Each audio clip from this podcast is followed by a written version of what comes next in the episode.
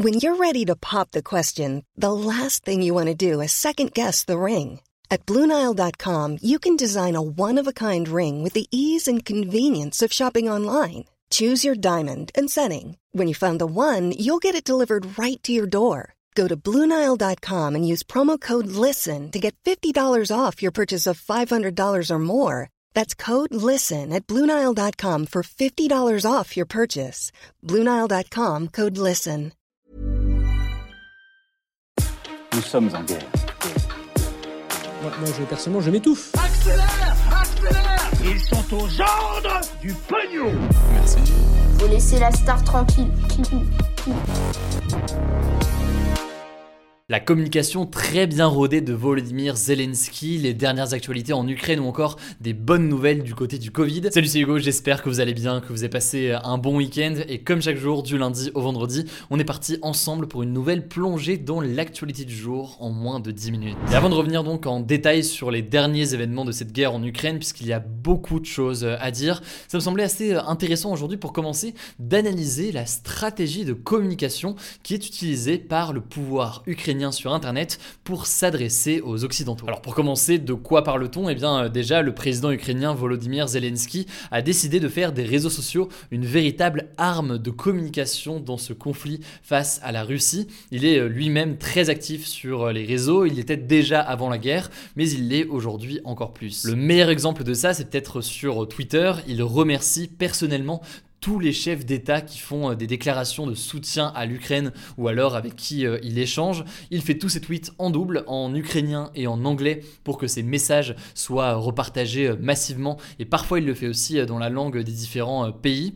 Et au passage, là-dessus, c'est assez intéressant de voir à quel point ces tweets deviennent des relais des médias dans chacun des pays. Et là, je vais essayer de m'expliquer pour bien comprendre tout ça. Par exemple, à chaque fois que Zelensky salue l'engagement de la France dans le conflit ou alors l'implication l'implication euh, du président euh, français, eh bien, c'est repris massivement par les médias français. Mais ce qu'on voit, c'est que des tweets saluant l'engagement des autres pays, eh bien, euh, Zelensky en fait là aussi quasiment tous les jours. On le voit par exemple avec ce tweet qui salue eh bien, l'engagement de la Finlande et qui, on l'imagine très bien, de la même façon en Finlande, a été relayé massivement par la presse et les médias finlandais, alors que de notre côté, évidemment en France, on n'en a pas du tout entendu parler. Bref, il y a donc une utilisation cruciale de Twitter pour tisser des liens comme ça d'un point de vue public entre la France et les différents euh, pays euh, occidentaux. Mais Zelensky passe aussi beaucoup de temps à se filmer lui-même en tenant la caméra et pour s'adresser directement à la population. C'est un style très différent de Vladimir Poutine qui a plus l'habitude de poser dans des photos beaucoup plus euh, classiques avec ses conseillers dans un cadre plus grave et séparé par une immense table. L'objectif là pour Zelensky, c'est très clair, apparaître comme quelqu'un de mobilisé sur le front euh, de façon assez naturelle et qui se bat euh, comme il peut. Et ça semble en l'occurrence assez euh, fonctionner d'un point de vue strictement de la communication, puisque selon la spécialiste de la communication politique Kéliane Martenon, eh bien, les vidéos prises en selfie de Volodymyr Zelensky ont deux à trois fois plus d'engagement, donc like, commentaires, partage, etc., que les autres vidéos plus traditionnelles qu'il peut poster. Il faut bien comprendre par ailleurs que le président ukrainien est un habitué de ces pratiques, puisque lors de sa campagne présidentielle en 2019, il n'avait donné quasiment aucune information aux journalistes et il transmettait surtout ses infos via euh, les réseaux sociaux et via euh, ses propres comptes. Et par ailleurs, avant de devenir président, il était acteur et donc il a forcément aussi une bonne compréhension de toutes ces questions euh, d'image et de façon d'apparaître en public. L'autre exemple de communication de l'Ukraine, vous l'avez peut-être vu passer ce week-end, on a parlé d'ailleurs notamment sur notre compte Instagram, c'est cette vidéo qui a été diffusée par le Parlement ukrainien de la ville de Paris en train de se faire bombarder. Alors évidemment, c'est une vidéo fictive faite avec des effets spéciaux, mais qui méritent quand même qu'on se penche dessus euh, quelques instants. Ils n'ont pas choisi Paris au hasard, c'est une ville reconnaissable évidemment avec euh, la tour Eiffel et très appréciée partout dans le monde. Cette vidéo est bien entendu donc euh, fausse, c'est un montage, mais c'est une manière du coup assez provocante de communiquer pour attirer l'attention des Européens. Et d'ailleurs, cette vidéo, il faut la noter, a été très fortement critiquée par la Russie déjà, qui en a profité pour accuser l'Ukraine de diffuser des fausses vidéos et des fausses images, mais aussi par des habitants français notamment, certains ayant critiqué une vidéo de propagande qui joue beaucoup trop sur la peur. alors justement, une fois qu'on a vu là toutes les stratégies de communication qui sont employées ces derniers jours par Volodymyr Zelensky, on peut se poser cette question avec toute cette technique, quelles sont les revendications concrètes des Ukrainiens aux Européens? Eh bien, l'objectif principal, c'est de pousser donc les Européens à réagir et à soutenir davantage l'Ukraine en jouant, on l'a vu, hein, notamment sur les émotions et par exemple la peur. L'une des grandes revendications de l'Ukraine depuis le début du conflit, c'est notamment euh, la mise en place de ce que l'on appelle une no-fly zone au-dessus de l'Ukraine. Donc en fait, une fermeture de l'espace aérien de l'Ukraine. Si une telle mesure était mise en place, les avions russes ne pourraient plus survoler le pays et donc euh, ne pourraient plus lâcher des bombes sur les villes ukrainiennes. Mais ce que ça veut dire aussi, c'est que du coup, en cas de présence d'un avion russe au-dessus de l'Ukraine, eh bien, les Américains pourraient par exemple décider d'abattre un avion russe qui serait euh, présent. Et ça, en l'occurrence, les Européens ou encore les Américains le refusent aujourd'hui. Ils livrent des armes, ils livrent du matériel militaire à l'Ukraine, ils refusent donc de mettre en place cette no-fly zone, puisque selon eux, ça reviendrait à déclarer la guerre à la Russie et à basculer ainsi en une véritable guerre mondiale. Mais alors, est-ce que cette stratégie de communication fonctionne vraiment? Ce qu'on voit bien, c'est que euh, d'un point de vue eh bien, de la population, mais aussi des chefs d'État, il y a un véritable soutien aujourd'hui euh, pour l'Ukraine. Ça ne tient pas que à cette stratégie de communication, ça tient aussi plus largement à la situation euh, aujourd'hui et au fait que c'est bien la Russie qui envahit l'Ukraine aujourd'hui. Mais pour autant, on voit aussi que certaines critiques sont adressées à cette stratégie de communication quand elle joue beaucoup trop, notamment sur la peur. En tout cas, cette stratégie de communication a pour objectif de contrer très clairement la rhétorique de Vladimir Poutine qui est utilisée pour tenter de justifier l'invasion de l'Ukraine. Et pour mieux comprendre d'ailleurs eh le discours et la rhétorique employée par Vladimir Poutine depuis le début de cette invasion de l'Ukraine, je vous renvoie aux actus du jour qu'on a posté il y a quelques jours sur le sujet. On en reparlera évidemment dans tous les cas dans les Parmi les autres actualités en Ukraine que je voulais évoquer au moins rapidement aujourd'hui, sachant qu'on prendra le temps évidemment tous les jours dans les jours qui viennent de se plonger en détail sur chacun de ces sujets. D'abord, première information, la situation militaire dans le pays. La capitale Kiev est totalement encerclée par l'armée russe. Kharkiv aussi, la deuxième ville du pays, euh, subit de lourds bombardements euh, russes depuis euh, ce matin. La situation à Mariupol, par ailleurs, est aussi très très difficile. Je vous en reparle du coup beaucoup plus en détail cette semaine, mais beaucoup d'ONG dénoncent une situation humanitaire absolument catastrophique. La situation est donc absolument urgente. Je vous en reparle dès demain. Deuxième actualité, ce week-end, Brent Rono, un journaliste américain, est mort près de Kiev. C'est le premier journaliste étranger tué lors de cette guerre en Ukraine. On a également appris via l'agence de presse AP que l'une des femmes de la maternité bombardée à Mariupol et son euh, bébé sont décédés.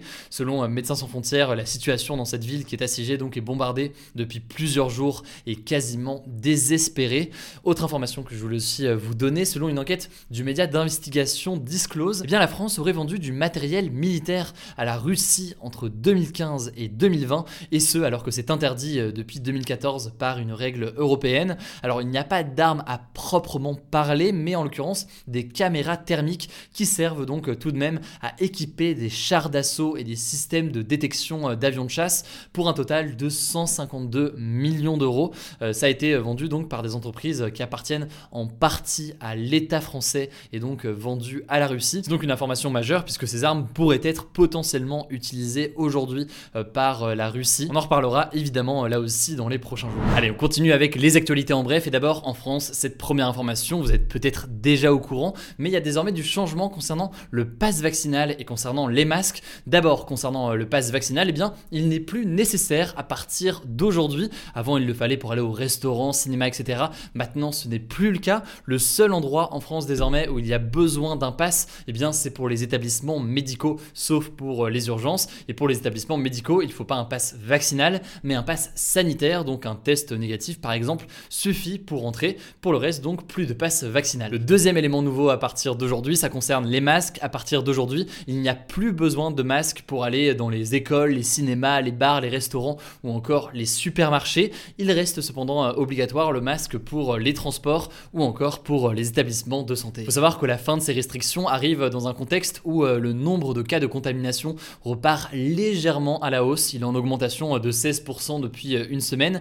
Même si en l'occurrence le nombre d'admissions en soins critiques à l'hôpital continue à baisser au fil des jours. Face à ça, eh bien, le ministre de la Santé, Olivier Véran, a rappelé que la fin de ces mesures ne veut pas dire la fin de l'épidémie et a appelé à continuer d'appliquer les gestes barrières le plus possible. Alors pour ce qu'il en est de la fin du masque dans les transports, etc., pour l'instant, il n'y a pas de date, mais évidemment, je vous tiens au courant, vous le savez, dans les prochains jours. Au passage, dernière information euh, concernant le coronavirus qui concernera peut-être très peu d'entre vous, vu la moyenne d'âge de ceux qui suivent la chaîne, mais qui sait, il y en a peut-être quand même.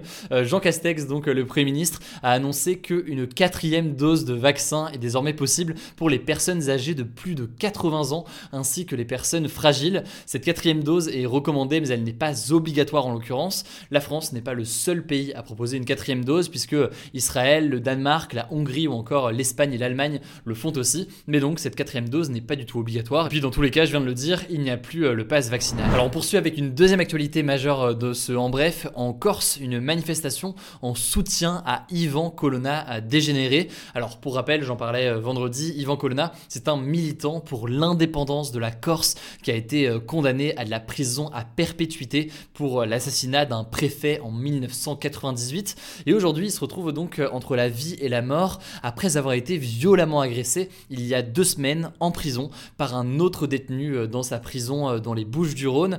Et ce, alors que euh, les indépendantistes réclamaient depuis longtemps que Yvan Colonna soit transféré en Corse, dans une prison en Corse, où il serait donc euh, parmi les siens. Alors hier, à Bastia, les manifestants ont attaqué euh, la préfecture. Il y a eu au total 93 personnes blessées, dont 44 euh, membres des forces de l'ordre. Le ministre de l'Intérieur, Gérald Darmanin, a annoncé qu'il se rendrait sur place mercredi et jeudi. On verra quelles mesures sont prises et quelles discussions sont ouvertes sur la question de la Corse et sur la question d'Ivan Colonna. Alors voilà, troisième actualité aujourd'hui que je tenais absolument à évoquer, ce sont ces manifestations pour le climat qui ont eu lieu dans toute la France ce week-end.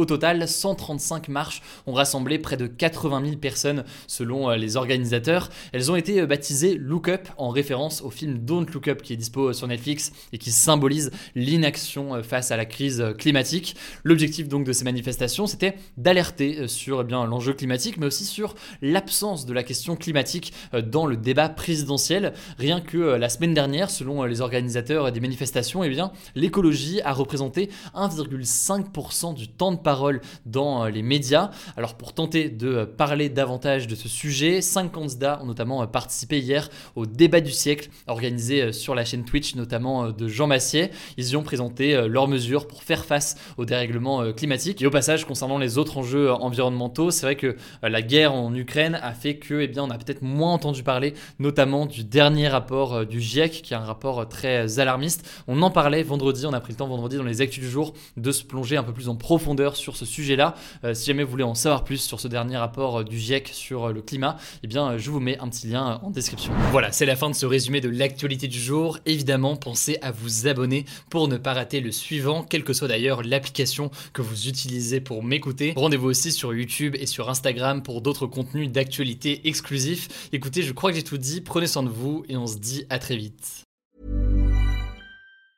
Mom deserves the best, and there's no better place to shop for Mother's Day than Whole Foods Market. They're your destination for unbeatable savings, from premium gifts to show-stopping flowers and irresistible desserts. Start by saving 33% with Prime on all body care and candles. Then get a 15-stem bunch of tulips for just $9.99 each with Prime. Round out Mom's menu with festive rosé, irresistible berry chantilly cake, and more special treats. Come celebrate Mother's Day at Whole Foods Market